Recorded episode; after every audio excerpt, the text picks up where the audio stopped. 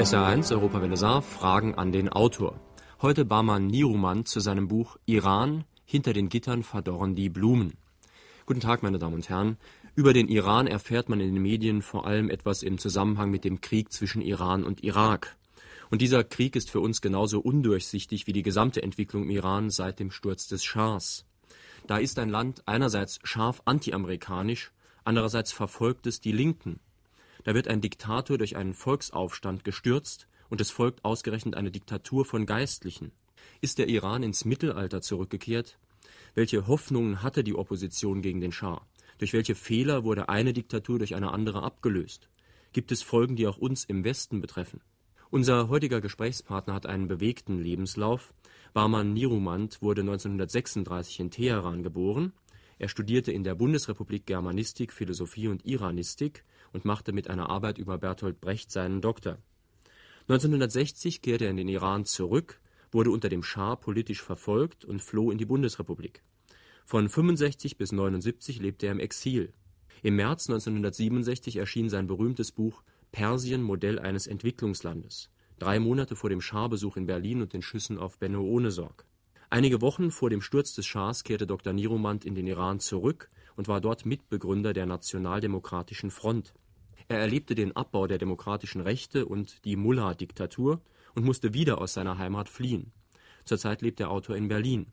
Wir sprechen heute mit Barman Niruman zu seinem Buch Iran hinter den Gittern verdorren die Blumen. Das Buch ist erschienen als Rowold Taschenbuch und kostet 9,80 Mark. Mit dem Autor spricht jetzt Heinrich Kalbfuß.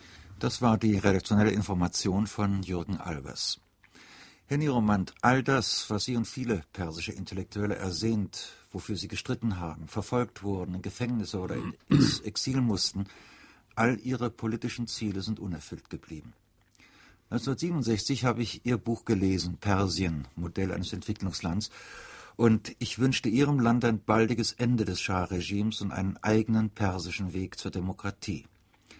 Stattdessen erleben wir in Persien einen sogenannten Heiligen Krieg, zunächst gegen den Irak, aber auch gegen die eigene Bevölkerung. Was steckt eigentlich dahinter? Was sind die Motive des Krieges zwischen dem Iran und dem Irak? Also über die Motive herrschen unterschiedliche Meinungen. Es gab bei, auf beiden Seiten Motive genug, um diesen Krieg zu beginnen und fortzusetzen. Khomeini wollte gerne seine islamische Revolution exportieren, vor allem in den Irak, wo eine schiitische Mehrheit herrscht. Das heißt, lebt, nicht herrscht. Die Herrschaft liegt in der Hand des Sunniten. Und äh, er wollte also seine islamische Revolution ausbreiten über den ganzen Nahen Osten. Dennoch aber kein Religionskrieg. Kein Religionskrieg, aber doch äh, aus äh, religiösen Motiven heraus. Mhm. Es gab äh, an den Grenzen verschiedene Provokationen. Es gab zwei Sender, die auf den Irak gerichtet waren und die Propaganda betrieben. Auf der anderen Seite hatte auch Saddam Hussein seine Motive und er wollte gerne nach dem Sturz des Schah den starken Mann am Persischen Golf spielen. Er wollte den Vertrag von 75, bei dem er dem Schah gegenüber Zugeständnisse gemacht hatte, revidieren. Er wollte gewisse Gebiete dem neuen Regime streitig machen. Er wollte die Mullahs zu neuen Zugeständnissen zwingen.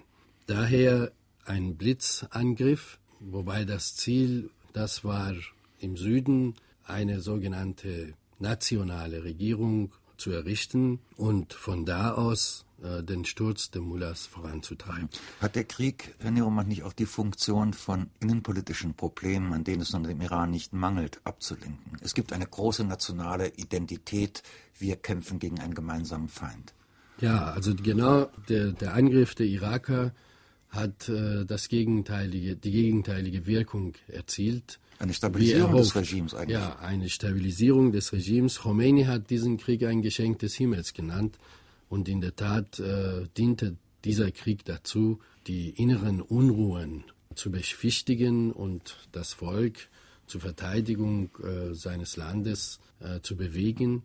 Und äh, von den wirtschaftlichen, sozialen Problemen im Inland abzulenken und den inneren Terror zu legitimieren. Mhm. Versuchen wir doch mal die Geschichte von vorne aufzurollen. Was heißt die letzten beiden Jahre des Schah-Regimes, also 77 bis 79 etwa? Was waren denn die hauptsächlichsten Beweggründe für eine Revolution, für eine Veränderung? Also wir haben damals, ich als Linker mit sehr vielen Freunden, äh, andere Vorstellungen gehabt äh, vom, also wir dachten, es gäbe eine, einen sehr starken Klassenkampf im Iran und äh, nach den verschiedenen Vorstellungen, die wir von der europäischen Linken auch übernommen hatten. Aber in der Tat ging es, glaube ich, in erster Linie im Iran gegen die alles beherrschende Diktatur des Schahs. Das Schah-Regime hat nichts zugelassen, keine freie Meinung, keine freie Presse, keine Möglichkeit der Bildung von Parteien, politischen Parteien. Im Grunde hatte das Volk nur zu gehorchen und äh, der Schah zu regieren. Mhm. Und das war auch eine absolute Herrschaft. Mhm. Außerdem, ökonomisch gesehen, hat der Schah im Grunde nach den Bedürfnissen des ausländischen Kapitals gearbeitet und seine Pläne vorangetrieben, nicht nach den Bedürfnissen des Landes selbst. Gab es nicht noch ein anderes wichtiges Motiv, vielleicht nicht nur der iranischen Linken, was immer das im Einzelnen sein mag, eben auch das gegen die Verwestlichung, die durch das Schah-Regime und die damals herrschende Oberschicht doch sehr stark um sich gegriffen hat? Ja, die Verwestlichung wurde sehr stark vorangetrieben, vor allem bei der Oberschicht. Dann aber auch die ganze Pseudo-Kultur der europäischen Zivilisation wurde in den Iran eingeführt. Es war schick, ausländische Produkte zu besitzen. Schick, ausländische Produkte zu besitzen. Es, in den Augen der Oberschicht galt alles Persische als etwas Primitives. Und ich glaube, da war ein Verlust der Identität äh, entstanden. Und äh, die Suche nach einer neuen Identität ist bestimmt eine sehr wichtige Komponente in der iranischen Revolution gewesen. Dann sagt man in dem Moment, das Schah-Regime hätte es in den letzten Jahren überhaupt nur durch ausländische Unterstützung und durch ausländische Sympathien auch am Leben halten können. Sie zitieren den damaligen amerikanischen Präsidenten Carter 1978, der bei einem Empfang in Teheran wörtlich gesagt hat, mein Dank gilt in erster Linie dem Shah in Shah, der mir als Neuling großzügig seine Unterstützung gewährt hat. Wir kennen in der ganzen Welt, wir Amerikaner, kein Land, das uns so nahe steht und keinen Führer, gemeint ist der Schah, dem wir solch ein tiefes Gefühl der Dankbarkeit und Freundschaft entgegenbringen. Und solche Äußerungen gibt es ja nun auch von der kommunistischen Seite, etwa von der SED in Ostberlin damals. Ja, der Schah wurde in der Tat von Ost und West äh, unterstützt. Carter nannte ihn seinen besten Freund. Dennoch wurde zwei Jahre später dem Schah fast die Einreise in die USA verweigert. Mhm. Ich meine, der Schah war so lange Freund, solange er ein richtiger Diener der amerikanischen Regierung war und später konnte man ihn einfach fallen lassen. Meine Damen und Herren, wir sprechen heute Morgen mit Bahman Niromand zu seinem neuen Buch Iran, hinter den Gittern verdorren die Blumen. Und hier der erste Anruf. Es wird dem Westen der Vorwurf gemacht, an der Rückentwicklung und damit an der ständigen Unterdrückung des Volkes im Iran mitverantwortlich zu sein. Wann und wie hätte Ihrer Meinung nach Einflussnahme wirkungsvoll eingesetzt werden können, schon 1952, als der Iran Mitglied der UNO wurde, oder 1959 nach dem Verteidigungsabkommen mit der USA vor dem Sturz des Schah? Denn als Khomeini seine Revolutionsregierung durchgesetzt hatte, war es doch wohl zu spät der Linken, habe ich das richtig verstanden? Mhm. Also ich glaube, dass, dass die Linke schon einige Fehler gemacht hat im Iran, in ihrer Politik. Äh, wir haben zu sehr, sind zu sehr von festgefahrenen Vorstellungen ausgegangen, wie ich schon anfangs erwähnte, von einem klassischen Klassenkampf und von der Revolution der Massen und so weiter. Und dabei haben wir viele Seiten der iranischen Gesellschaft übersehen. Vor allem auch, wie ich erwähnte, die kulturelle Seite, das Fehlen einer Identität und die Rolle des Islam. Mhm. Wir haben einfach übersehen, welche Rolle, welche Kraft diese Religion noch im Volke hatte. Und äh, daher haben wir auch, als wir alle sozusagen Khomeini geduldet oder unterstützt haben, die Hoffnung gehabt, dass es nur eine vorübergehende Erscheinung sein würde und dass wir dann tatsächlich demokratische Zustände im Iran haben mhm. würden. Nun gab es ja unter den letzten, in den letzten Jahren des Schah-Regimes noch eine andere Art von Opposition, nämlich die von Khomeini, der damals noch im Iran lebte zunächst, der glühende, militante Predigten gegen den Schah veröffentlicht hat und der unter den jüngeren Geistlichen auch sehr viele Anhänger fand, auch unter dem Volk wahrscheinlich. Was war denn nun seine Kritik?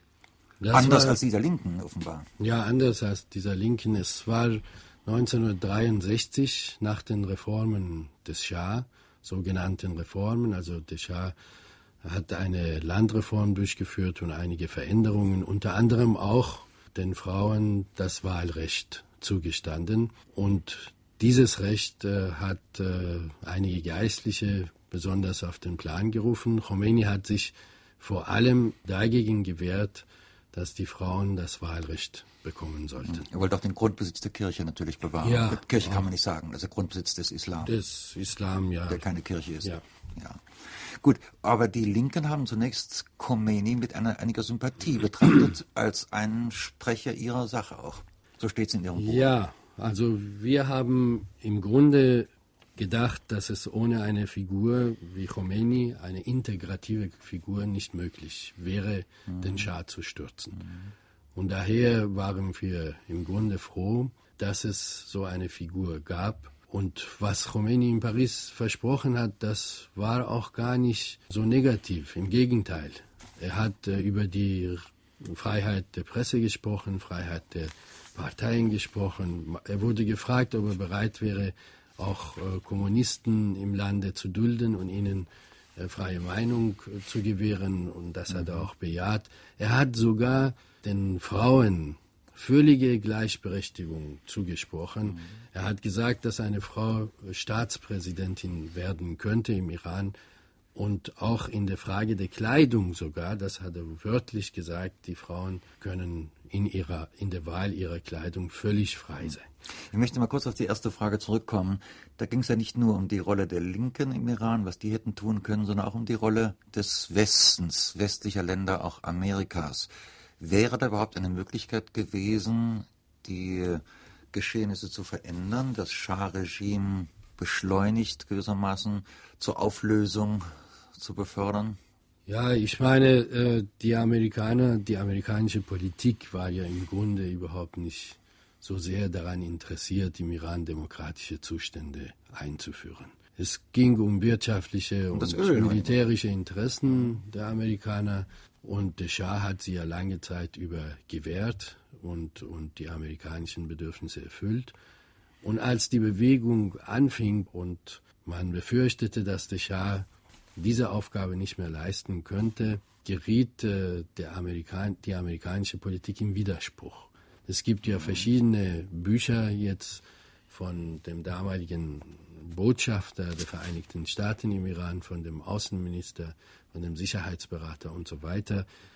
Und daraus kann man lesen, wie widersprüchlich die amerikanische Politik war. Zum Beispiel ein amerikanischer General, der stellvertretende Oberbefehlshaber der NATO, General Häuser, wurde damals in den Iran geschickt, um entweder die Bachtiar-Regierung zu unterstützen oder einen Putsch mhm. äh, durchzuführen, einen Militärputsch durchzuführen, was ihm nicht gelang.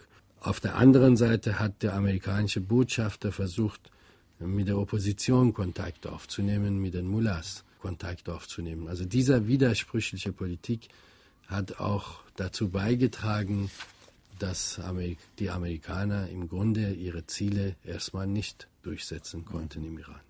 Ich wollte den Autor fragen, ob es irgendwelche Anzeichen oder Tendenzen gibt, die darauf hinweisen, dass eine Beendigung dieses Regimes und damit des, des Terrors der Mullahs möglich wird.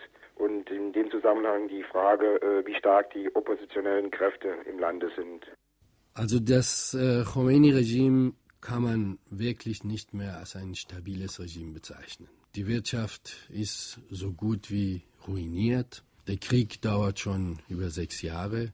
Die Unzufriedenheit unter der Bevölkerung steigt von Tag zu Tag. Ich würde behaupten, dass nicht mehr als fünf bis zehn Prozent der Bevölkerung hinter Khomeini stehen. Die Leute sind ständig, befinden sich unter dem Terror in einem ungeheuren Angstzustand. Ich meine, man kennt die verschiedenen Szenen, äh, wie Kinder also auch in den Krieg geschickt werden, als Minenauslöser, als Kanonenfutter benutzt werden, äh, welche ungeheure Erniedrigung und Terror die Frauen im Iran erfahren müssen, was in unserer Geschichte überhaupt noch nie gegeben hat. All dies führt dazu, dass Khomeini nicht auf einem festen Boden steht. Dennoch gibt es, und darüber darf man sich nicht täuschen, gibt es schon diese fünf bis zehn Prozent, die mit Haut und Haar an diesem Regime gebunden sind, sowohl ideologisch als auch materiell, und die auch teilweise bereit sind, für dieses Regime jedes Opfer zu bringen und den Märtyrertod zu sterben. Es ist also eine kleine Minderheit, aber eine aktive Minderheit, im Gegensatz zu der Passivität, die man bei der äh, Mehrheit der Bevölkerung, verängstigten Mehrheit der Bevölkerung beobachten kann. Auf der anderen ja. Seite mhm. ist die Situation der Opposition und die ist nicht minder desolat, leider muss ich sagen.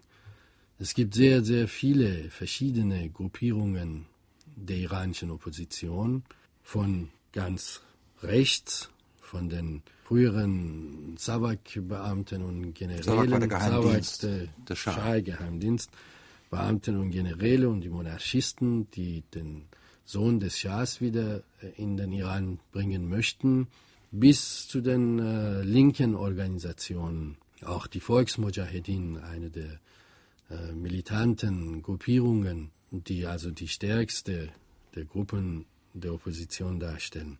Aber ich glaube nicht, dass eine dieser Organisationen, diese Strömungen imstande wäre, tatsächlich die Macht zu übernehmen und eine Alternative, eine ernstzunehmende Alternative zu bieten. Es gab früher äh, in den letzten vier, fünf Jahren Versuche der Bildung einer breiten Front, aber nach so einer großen Niederlage, die wir alle erlitten haben, ist es bekanntlich nicht so leicht, miteinander auszukommen. Man versucht immer den Schuldigen zu finden und deshalb herrscht auch keine besonders friedliche Atmosphäre unter den Gruppierungen der Opposition.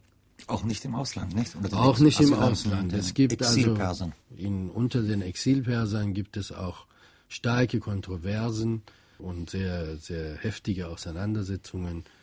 Und äh, die Opposition richtet sich auch innerhalb der Opposition, also gegen eigene Gruppen. Und noch ein Anruf. Glaubt der Autor, dass es nach Khomeini besser wird? Und zum Zweiten, glaubt ihr, dass dann sehr viele Asylanten zurückkehren nach Ableben Khomeinis? Also ich glaube, dass nahezu sämtliche iranische Flüchtlinge, ich würde das Wort Asylant nicht gebrauchen, weil das jetzt zu einem Schimpfwort geworden ist inzwischen. Die meisten, nahezu die gesamten Flüchtlinge Irans würden nach einer Änderung der politischen Situation, nach einer Sicherheit, äh, dass sie leben können, dort in Frieden und Freiheit leben können, würden die alle zurückgehen. Mhm. Genauso wie es auch unter dem Schah war. Mhm. Also nach dem Sturz des Schah gab es meines Wissens keinen politischen Flüchtling in, im Ausland oder in, in der Bundesrepublik. Die waren alle zurückgekehrt. Wir sind alle zurückgekehrt in den Iran.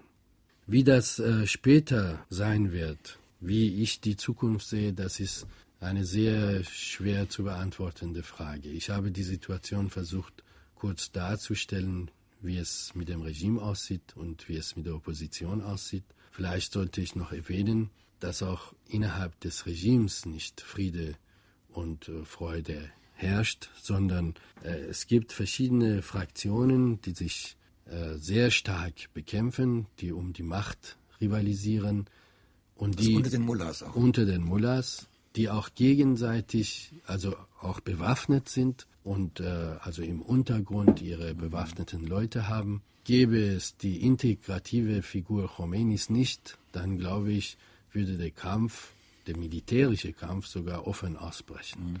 Ich frage mich nur, was ist das Erfolgsgeheimnis, wenn es so etwas gibt, von Khomeini? Zunächst mal ist es verständlich. Sie schreiben es auch in Ihrem Buch, da war ein Mann aufgetreten, der den Massen das Denken abnahm.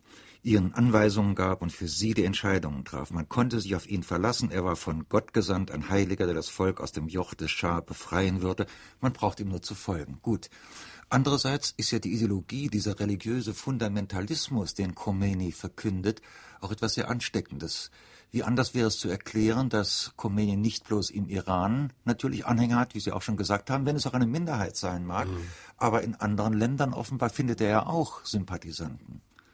Ja, er findet äh, überall in sehr vielen islamischen Ländern Sympathisanten. Geht es immer um die, Identität, die religiöse islamische Identität? Ja, es ist also, äh, es hört sich vom Ferne so an, als da jetzt ein religiöser Führer, ein Mann, dem ein ganzes Volk zu seinem Führer erwählt hat, plötzlich eine neue Sicht der Welt hineinbringt, eine neue politische Position gegen Ost und West.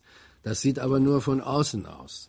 So, wenn die Leute, die in Philippinen für Khomeini votieren, wenn die wüssten, wie es im Iran aussieht, dann würden sie es wahrscheinlich nicht mhm. machen. Mhm. Außerdem mit der Unabhängigkeit ist es auch nicht so, stimmt nicht ganz. Also wir wissen, dass der Iran zurzeit sogar aus Israel Waffen einführt. Wir wissen, dass also sehr viele Unterstützungen des Westens auch gibt, auch des Ostens. Also es ist, der Iran ist ökonomisch sogar viel abhängiger äh, geworden vom Ausland als zu Schahs Zeiten. Als die Russen in Afghanistan einmarschierten, da kursierte das Gerücht, dass sie mit einer gleichzeitigen Besetzung des Iran durch die Amerikaner gerechnet und die Besetzung toleriert hätten. Glauben Sie, dass sich in diesem Falle eine ähnliche Bürgerkrieg, ein ähnlicher Bürgerkrieg wie in Afghanistan entwickelt hätte, der dann ebenso viele Menschenleben gekostet hätte wie jetzt der iranisch-irakische Krieg? Ja, es hätte sich sicher ein sehr starker Widerstand gebildet, aber ich nehme diesen Gedanken gar nicht so für ernst. Ich glaube nicht, dass die Amerikaner ernsthaft daran gedacht hatten, den Iran zu besetzen. Mhm. Vielleicht sollten wir doch mal ein paar Worte noch verlieren über die Verfassung, auf die ja nun der Iran gewartet hat nach dem Sturz des Schah-Regimes. Die war versprochen, es gibt diese denkwürdige Episode, die immer wieder kolportiert wird und wahrscheinlich sogar stimmt, dass im Flugzeug, das Khomeini mit dem deutschen Journalisten Schollatur nach Teheran brachte, äh, Schollatur den Entwurf der Verfassung in seine Aktentasche gesteckt bekam, damit er bei der eventuellen Durchsuchung auf dem Teheraner Flughafen nicht bei Khomeini selbst entdeckt wird. Was ist denn aus dieser Verfassung geworden? Die Verfassung eben nicht einer iranischen Demokratie, sondern eines Gottesstaates. Was bedeutet das? Also zunächst äh, handelt es sich bei dieser Verfassung, deren Entwurf Peter Scholatur in der Tasche hatte, nicht um die Verfassung, die schließlich mhm. äh, verabschiedet worden ist. Das ist eine Verfassung, die in Paris ausgearbeitet wurde. Zwar nicht nach, ganz nach meinem Geschmack, aber doch beinhaltete diese Verfassung eine ganze Menge demokratische Rechte und äh, es war eine Art äh, Verfassung eines bürgerlich-demokratischen Staates, ja. wenn auch mit gewissen religiösen Einschränkungen. Diese Verfassung wurde später im Iran umgearbeitet erstmal und entgegen dessen, was Khomeini vorher versprochen hatte, nämlich eine verfassunggebende Versammlung vom Volk wählen zu lassen, hat er dann seine Meinung später geändert und eine sogenannte Expertenversammlung mhm. Äh, einberufen. Experten, das heißt Mullahs oder Gelehrte, die sich mit der islamischen Religion also auseinandergesetzt haben. Schriftgelehrte. Schriftgelehrte. Ja. Und die haben diese Verfassung einfach, die in Paris ausgearbeitete Verfassung, einfach beiseite gelegt sozusagen und äh, die Verfassung des Velayat Farih, des Gottesstaates, äh, geschrieben, bei dem also im Grunde, das ist genau das Prinzip von Hirten und Schafen, äh, es gibt einen Oberhirten, das ist der Khomeini, der Führer der Revolution, der Gottgesandte, der über alles zu bestimmen hat. Und dann gibt es darunter einen Rat der Geistlichen, die alle vom Parlament beschlossenen Gesetze aufgrund ihrer islamischen Substanz zu prüfen haben. Jedenfalls, es ist richtig ein theokratischer Staat mhm. entstanden äh, mit einem Führer mit einem absoluten Führer. Also nicht einmal der Schah hat äh, so viele Rechte für sich in Anspruch genommen, wie das Khomeini heute tut. Aber diese Verfassung wurde zur Wahl gestellt und wurde auch angenommen. Ja, niemand, äh, es wurde von Anfang an, also erstmal über eine islamische Republik gestimmt, bevor überhaupt eine Aha. Verfassung geschrieben war. Und niemand wusste, was diese islamische Verfassung sein soll. Der Inhalt. Ja. Niemand hat uns erklärt, was ist denn die islamische Verfassung. Darüber wurde erstmal gestimmt und schließlich wurde auch über die verabschiedete vom, von der Expertenversammlung verabschiedete Versammlung gestimmt. Mhm. Da hat auch die Mehrheit zugestimmt, weil im Grunde das war der Bonus, den Khomeini hatte. Ja. Khomeini, mit Khomeinis Hilfe wurde der Schah gestürzt. Ein Wunsch von Millionen und Abermillionen war in Erfüllung gegangen nach 25-jähriger Diktatur. Also konnte Khomeini sich alles leisten. Man dachte, alles so schlimm wird es nicht werden? Niemand dachte, es würde so schlimm werden. Die zwei nächsten Fragen. Lässt es sich nur mit der Religion erklären, dass die Menschen im Iran ihre Verwandten, zum Beispiel Väter, Männer, Söhne, ohne Klagen, sondern sogar bewusst in den Tod schicken? Ist es nicht äh, die Idiotie der Massen, die immer wieder äh, sich ihr eigenes äh, Grab schaufelt? War es nicht in Iran äh, dasselbe, als man äh, gegen den Schah protestierte und dabei vom Regen in die Traufe kam? War es nicht dasselbe, als man bei der französischen Revolution äh, gegen den König ähm, aufstand und dann der Guillotine und danach Napoleon zum Opfer fiel? War es nicht dasselbe, wie die Massen in Russland äh, dachten, sie wollten äh, sich den Zar loswerden und dann ähm, der kommunistischen Diktatur in die Hände fielen? War es nicht immer dasselbe und könnten wir das nicht daraus aus diesen Dingen dort lernen? Denn ich nehme an, dass wenn man heute freie Wahlen in Persien machen würde, äh, dass dann ungefähr 70 Prozent der Bevölkerung gerne wieder ihren alten Schah zurückhaben würden. Ja. Ja, zunächst mit der ersten Frage, ob es sich äh, allein durch die Religion erklären lässt, dass die Menschen ihre Kinder und ihre Söhne und äh, Männer, Frauen in den Tod schicken. Ich glaube, das ist äh, erstmal doch eine Frage der Religion, also diese Märtyrer-Ideologie spielt äh, in der islamischen, schiitischen Religion eine sehr wichtige Rolle. Es sind aber auch teilweise einfach finanzielle Aspekte, die dazu führen. Es gibt äh, im Iran zurzeit viereinhalb Millionen Arbeitslose und äh, wenn aus einer Familie ein Sohn oder der Mann in den, im Krieg fällt, dann bekommt die Familie eine ganze Menge Geld.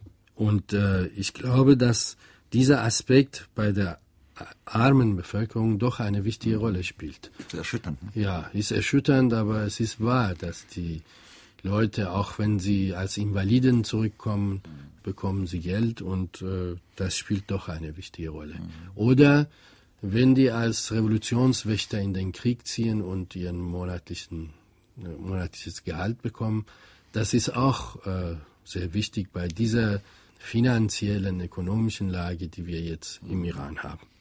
Was nun mit der zweiten Frage?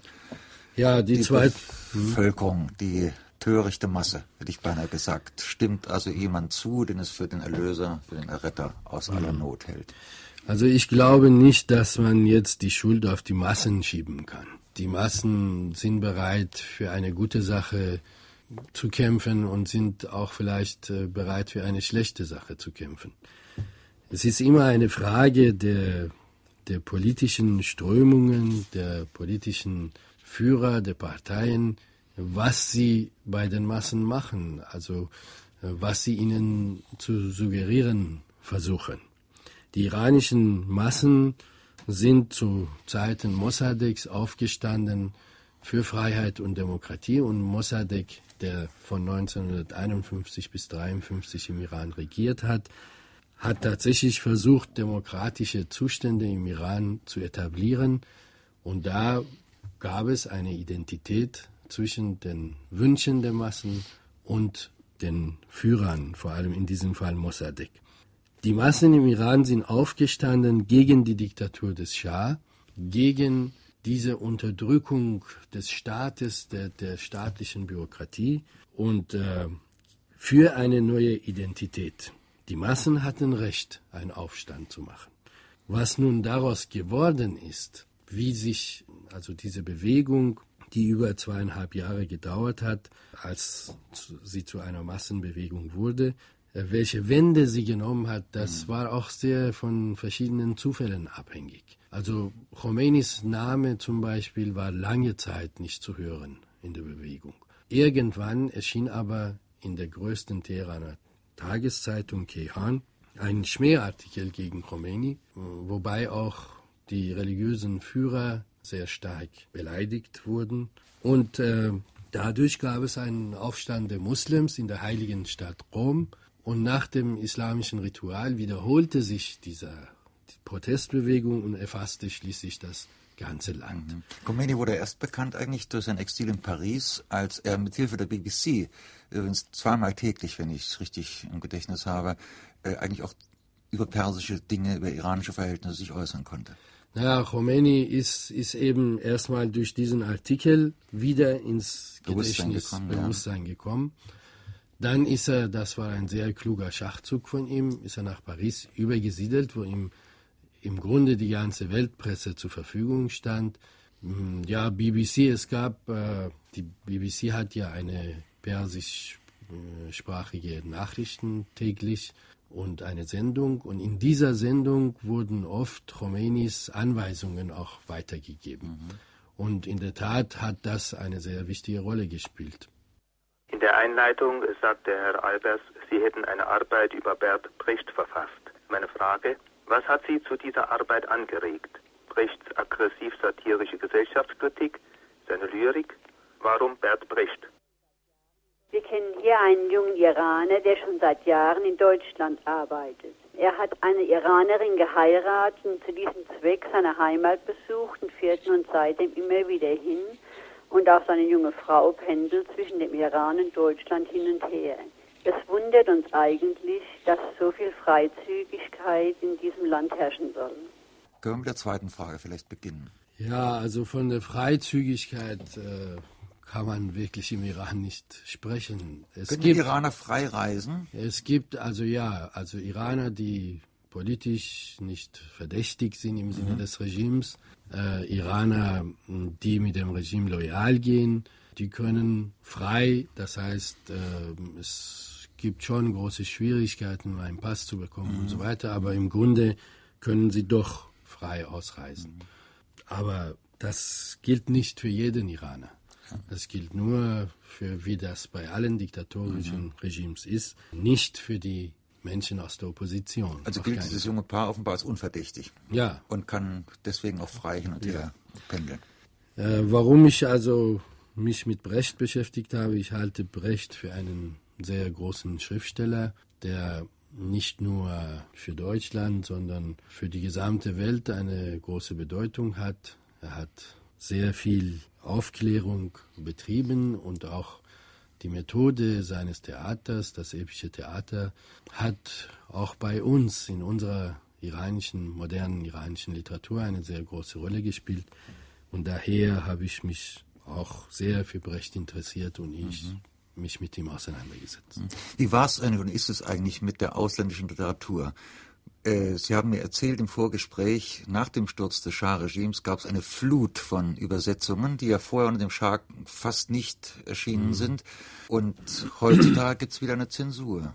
Ja, also gleich äh, zu Anfang der Revolution und vor allem nach dem Sieg, da gab es eine Fülle von Büchern, sein wirklich wie eine äh, Lawine sind diese Bücher auf den Markt gekommen. Nicht nur Übersetzungen der ausländischen Literatur, sondern auch der verbotenen iranischen ja. Literatur.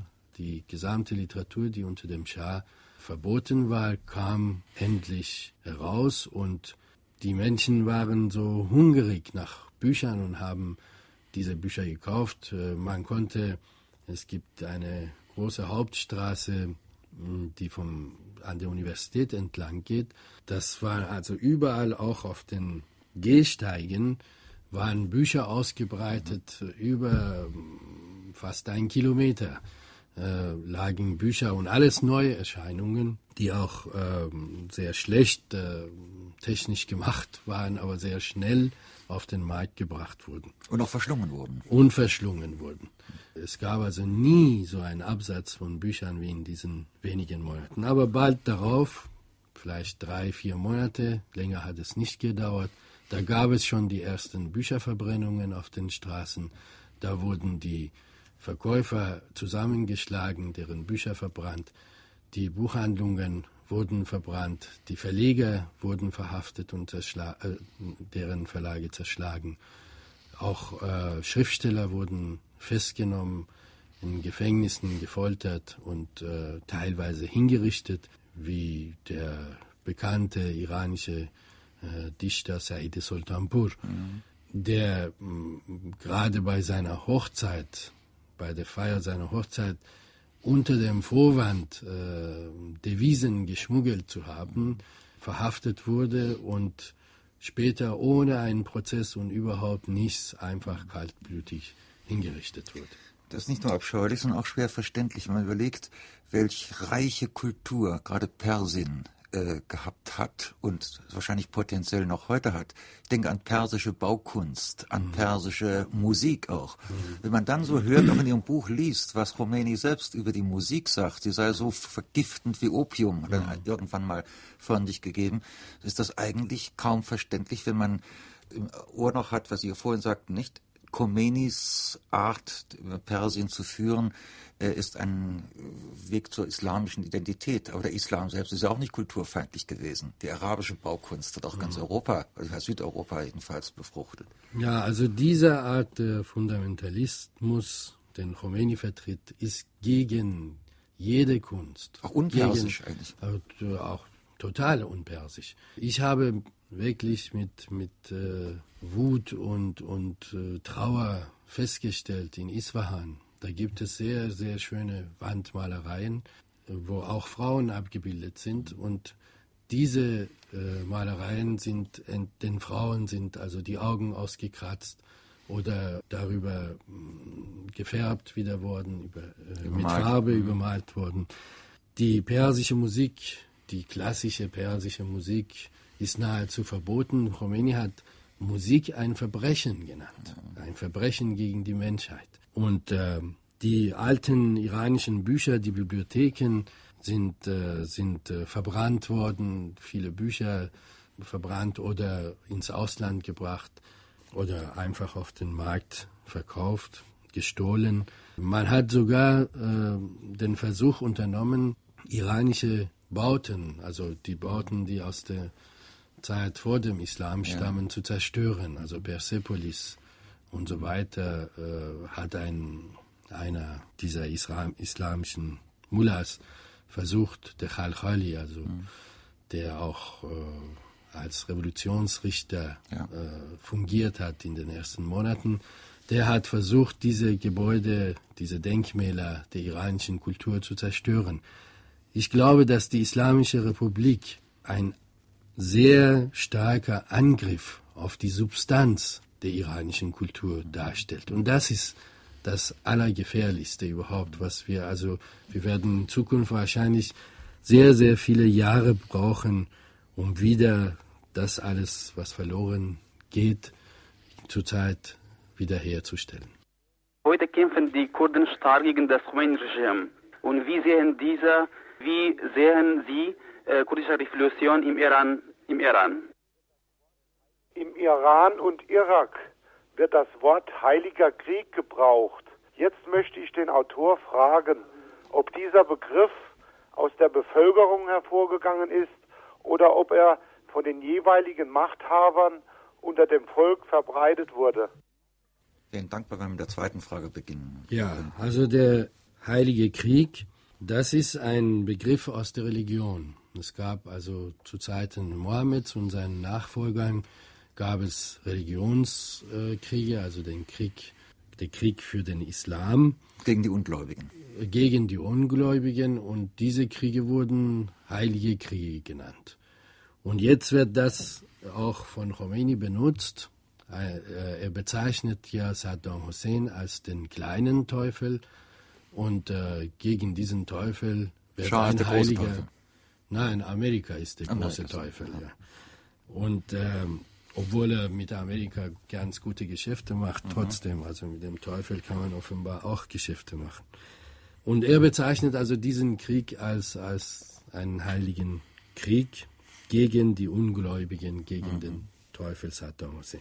Auch eine Rechtfertigung seines Krieges natürlich. Nicht? Ja. Wenn es ein heiliger Krieg ist, muss man ja mitmachen. Ne? Ja, ein, eine heilige Sache. Das muss also an diesem Krieg muss jeder teilnehmen. Und wenn er daran zugrunde geht, dem zum Opfer fällt, kommt er laut Khomeini äh, ins Paradies. Wie jeder Märtyrer. Ja, wie jeder Märtyrer. Das ist also zu sterben an diesem Mhm. Krieg heißt den Märtyrertod sterben. Nun gibt es ja, äh, Herr Nieromann, im, äh, im Iran nicht nur Perser. Es gibt auch eine ganze Reihe von Minderheiten, dazu zählen auch die Kurden, Mhm. nach denen gefragt wurde. Was ist mit diesen Minderheiten? Die wurden unter dem Schah-Regime weitgehend unterdrückt, wenn ich es richtig verstanden habe. Also die Minderheiten wurden sehr stark unterdrückt. Die Kurden, die Balutschen, die Aserbaidschanis und so weiter. Es war ein, also wenn man sich das wirklich vorstellt, dass ein Volk, eine Nat- Nation nicht in der eigenen Sprache reden kann, darf, nicht die eigene Kultur pflegen darf. Es ist zum Beispiel sind Gerichtsverhandlungen gewesen, wo aus Teheran der Richter gekommen ist nach Kurdistan und die Angeklagten oder die Verteidiger den Richter einfach nicht verstanden haben. Ja. Und da man, äh, man also einen Übersetzer hinzuziehen musste. Die Kinder dürfen nicht in der Schule in ihrer Muttersprache reden. Sie werden erhalten den Unterricht nicht in ihrer Muttersprache. Jede Pflege der, der Kultur, der kurdischen Kultur, was eine sehr große Kultur ist, ist verboten gewesen. Deshalb haben, wie alle anderen Nationalitäten im Iran, auch die Kurden sich von der Revolution erhofft, dass sie endlich ihre innere Autonomie erhalten. Das heißt eben alle diese Rechte, autonom zu sein innerhalb eines Landes Iran, so ein etwa föderales System gab es so etwa eine Vorstellung. Khomeini hat von vornherein, das heißt gleich wenige Monate nach der Revolution, einen Krieg, einen regelrechten Krieg gegen die Kurden geführt und die Kurden haben einen sehr starken Widerstand geleistet. Und äh, später gab es dann befreite Gebiete, sogenannte befreite Gebiete, die die Kurden sich erobert hatten. Und in diesen befreiten Gebieten, das habe ich aus eigener Anschauung sehen können, wie wirklich es möglich ist, entgegen den Behauptungen, dass man sagt, es ist nicht möglich, in einem Land der dritten Welt Demokratie zu praktizieren, habe ich dort gesehen, wie die Menschen selbst eben in diesen befreiten Gebieten ihre ei- eigene Angelegenheit in die Hand nehmen und demokratische Verkehrsformen entwickeln, äh, von denen wir einfach nur geträumt haben. Und äh, natürlich geht die Unterdrückung der Kurden jetzt weiter und äh, es hat sehr starke Züge angenommen und äh, wie das eben in Zukunft aussehen wird, kann ich leider nicht voraussagen. Stimmt mir der Autor zu, wenn ich sage, dass die Geschichte uns gelehrt hat, dass eine fruchtbare Revolution und mit einer für das Volk nützlichen Neuorientierung immer erst dann möglich ist, wenn der totale Niedergang äh, bereits da gewesen ist? Ist es vielleicht nicht so, dass der Bruderkrieg Iran-Irak lediglich ein Mittel zu dem Zwecke ist, diesen unumgängliche, diese unumgängliche Notwendigkeit herbeizuführen und dass das Neue dann lediglich nur entstehen kann, wenn das Alte nicht mehr existiert. Sollte man deshalb vielleicht nicht, bevor man jetzt äh, neue Ideologien unter das Volk wirft, abwarten, bis das Volk genug Zeit gefunden hat, das Alte zu verarbeiten? Also ich kann äh, nicht genau sagen, also ob es tatsächlich äh, die Voraussetzung für eine Entwicklung erstmal eine totale Niederlage sein muss. Also dem kann ich nicht ganz zustimmen. Also äh, auch in Frage der Ideologien, da bin ich äh, etwas skeptisch. Was wir im Iran brauchen, ist erstmal aufzuatmen. Nach so langer Diktatur, nach dieser 25-jährigen Schah-Diktatur und jetzt der bald acht Jahre Khomeini-Diktatur. Das Volk braucht Ruhe, das Volk braucht äh, eine Möglichkeit, äh, zu sich selbst zu kommen und diese Zeit zu überwinden. Und dazu ist, glaube ich, Demokratie und Einhaltung der Menschenrechte notwendig. Jede andere Ideologisierung der Gesellschaft scheint mir abwegig und würde äh, meiner Ansicht nach in eine neue Diktatur führen. Meine Damen und Herren, drei Anrufer des heutigen Vormittags erhalten demnächst ein kostenloses Exemplar des neuen Buches von Bachmann Niromand, Iran hinter den Gittern verdorren die Blumen. Sind diesmal Klaus Stalter aus Dudweiler, Farag Nafsat, ist das ein persischer Name? Farad Nafsat? Ja. Ja, aus Saarbrücken und Margarete Günschmann aus Pirmasens. Und nun noch ein Anruf. Wie groß ist das politische Bewusstsein der persischen Frau heute im Iran? Also ich nehme an, nach allem, was im Iran geschehen ist, dass das Bewusstsein der Frauen sehr stark gestiegen ist. Die iranischen Frauen haben gleich äh, nach der Revolution, nachdem Khomeini zum ersten Mal von der islamischen Zwangskleidung gesprochen hat, sehr stark protestiert. Es gab eine sehr, sehr große Demonstration, bei, dem, bei der Hunderttausende von Frauen teilgenommen haben, auch Frauen im Schleier, die sich dagegen gewehrt haben, dass äh, andere Frauen, die keinen Schleier tragen wollen, dazu gezwungen werden.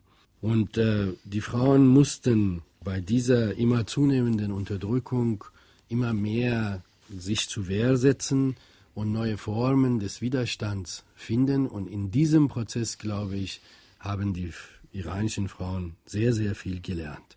Aber man darf sich nicht auch äh, täuschen und denken, dass das alle iranische Frauen betrifft. Es gibt ja auch iranische Frauen, wie es auch bei den Nazis zum Beispiel Frauen eine sehr wichtige Rolle für das Regime gespielt haben. Auch im Iran gibt es Frauen, die sich, die hinter Khomeini stehen und als Unterdrückerinnen gegen die Frauen eingesetzt werden. Vielleicht noch ein letztes Wort zur Erklärung des Buchtitels. Hinter den Gittern verdorren die Blumen. Was sind die Blumen? Die Erwartungen, die Hoffnungen, die das persische Volk hatte, die persische Intellektuelle, also auch Bachmann Niromand hat? Ja, es sind äh, die sehr, sehr viele Menschen, die in diesem Land auf ein friedliches und schönes Leben gehofft haben und die verdorren hinter diesen Gittern der Diktatur. Äh, es sind auch, gibt es Hunderttausende von Blumen, die bereits zerstört sind, mhm. die bereits verwelkt sind. Das sind die, die in den iranischen Gefängnissen gefoltert werden, die psychisch vollständig ruiniert sind und es sind die Tausende, die unter dem Regime der Mullahs hingerichtet worden. Was bleibt für einen Perser wie Sie im Exil? Trauer, Resignation? Äh, eine sehr große Enttäuschung ist natürlich äh, vorhanden. Wir sind mit sehr großen Hoffnungen in den Iran gefahren und äh, wir hofften, dass wir endlich das erreichen können, was das ganze Volk sich gewünscht hat, nämlich die Befreiung von der Diktatur. Leider ist das nicht eingetreten. Ich hoffe auf eine bessere Zukunft. Wie das aussehen soll, kann ich leider nicht sagen. Meine Damen und Herren, das war Bachmann Niroman zu seinem neuen Buch Iran hinter den Gittern verdorren die Blumen, erschienen im Rowold Verlag. Am nächsten Sonntag sprechen wir mit Karl Wolfgang Sames zu seinem Buch Anaconda, Bericht aus der Rohstoffwelt. Und Anaconda, einst die größte Kupferhüttengesellschaft der Welt, steht als Sinnbild für die wechselvolle Geschichte der transnationalen Bergbaukonzerne. Es geht also um Rohstoffe in der Welt. Welche Rohstoffe werden heute und in Zukunft benötigt? Wo kann es Versorgungsprobleme geben? Wie kann man zukünftige Trends vorhersagen? Wenn Sie wollen, auf Wiederhören am nächsten Sonntag zur gewohnten Zeit bei unserer Sendung Fragen an den Autor.